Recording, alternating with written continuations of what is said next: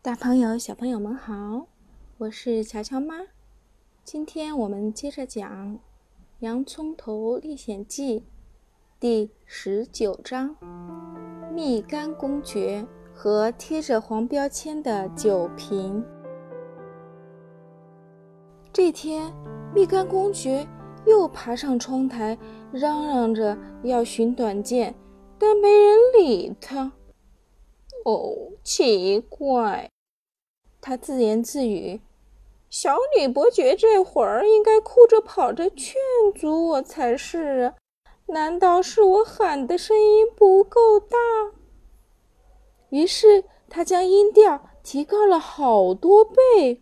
“哎呀呀，我不活了！”但是仍然无人理睬。他小心翼翼地爬下窗台。去找橘子男爵。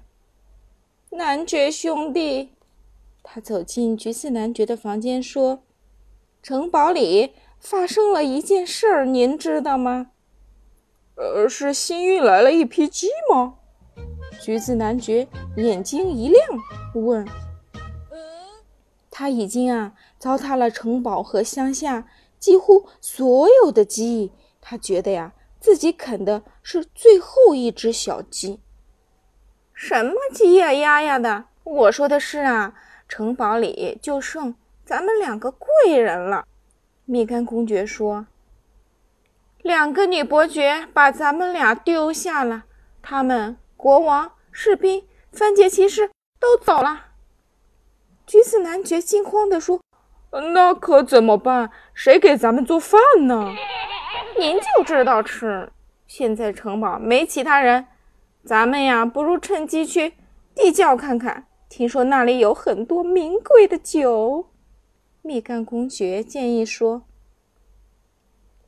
别异想天开了。”橘子男爵说：“他们哪来的好酒？你没见咱们餐桌上放的都是劣质酒吗？”可不是，蜜柑公爵说。他们其实啊，吝啬的很，光给咱们上劣质酒，好酒都私藏在地窖里了。等咱们不在了，就偷偷拿出来享用。橘子男爵说：“哦，咱们必须得去地窖瞧瞧，把那些啊酒桶的塞子拔掉，让他们付出代价。”我说：“要去也是咱俩去。”蜜柑公爵说。是不是得先打发掉那个老家伙？他叫什么来着？哦哦哦，呃，老菜豆。蜜柑公爵想得很美，他哪知啊，去地窖寻宝是很困难的事儿。橘子男爵挺着大肚子，呼哧呼哧的迈不动步，就将肚子放在小斗车上。蜜柑公爵在前面吃力的拉着。好在呀，去地窖是下坡路。也没有多少台阶，只是下去还算容易，待会儿上去就难啦。蜜柑公爵暂时啊没考虑这个问题，一门心思琢磨着快到地窖去。由于啊小斗车被橘子男爵的大肚子重重的压着，所以呀沿台阶向下走时特别快。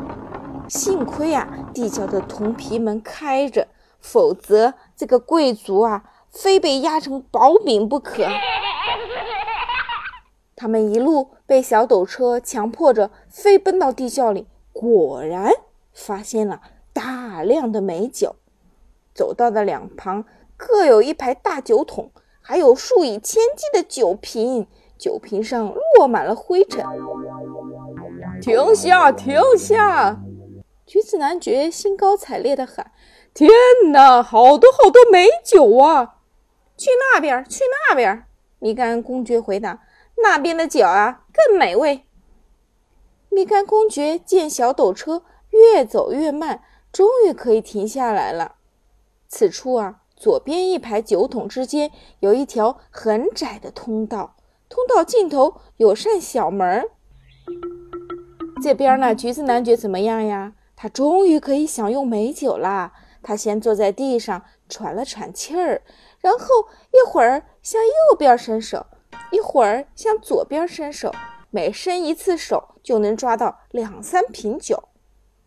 他用比铁还结实的牙齿咬开瓶塞，把瓶里的酒灌到嘴里，咕咚咕咚地喝起来。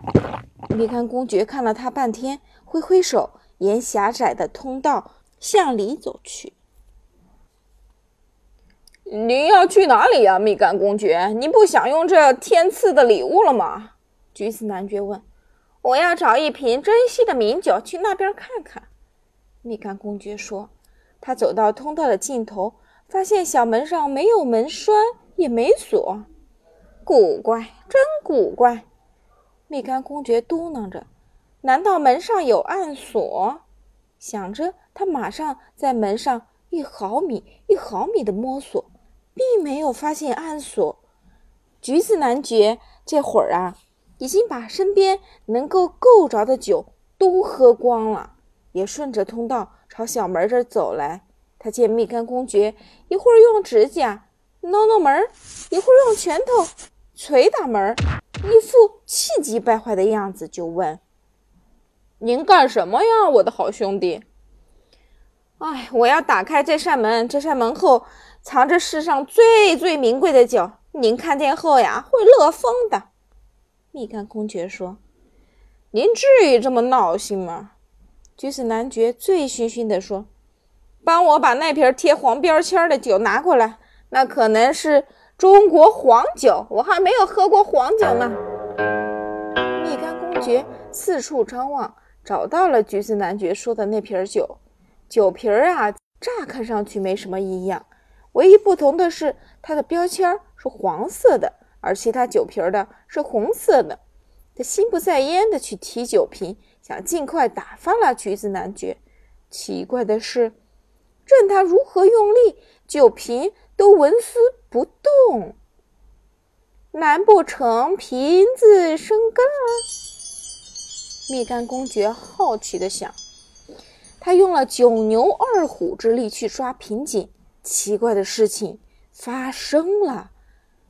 那扇小门竟然慢慢打开了。橘子男爵惊讶地喊：“好兄弟，那不是酒，是钥匙！你把小门打开了。”更奇怪的事情发生了，门那边竟然站着一个小孩儿——小樱桃伯爵。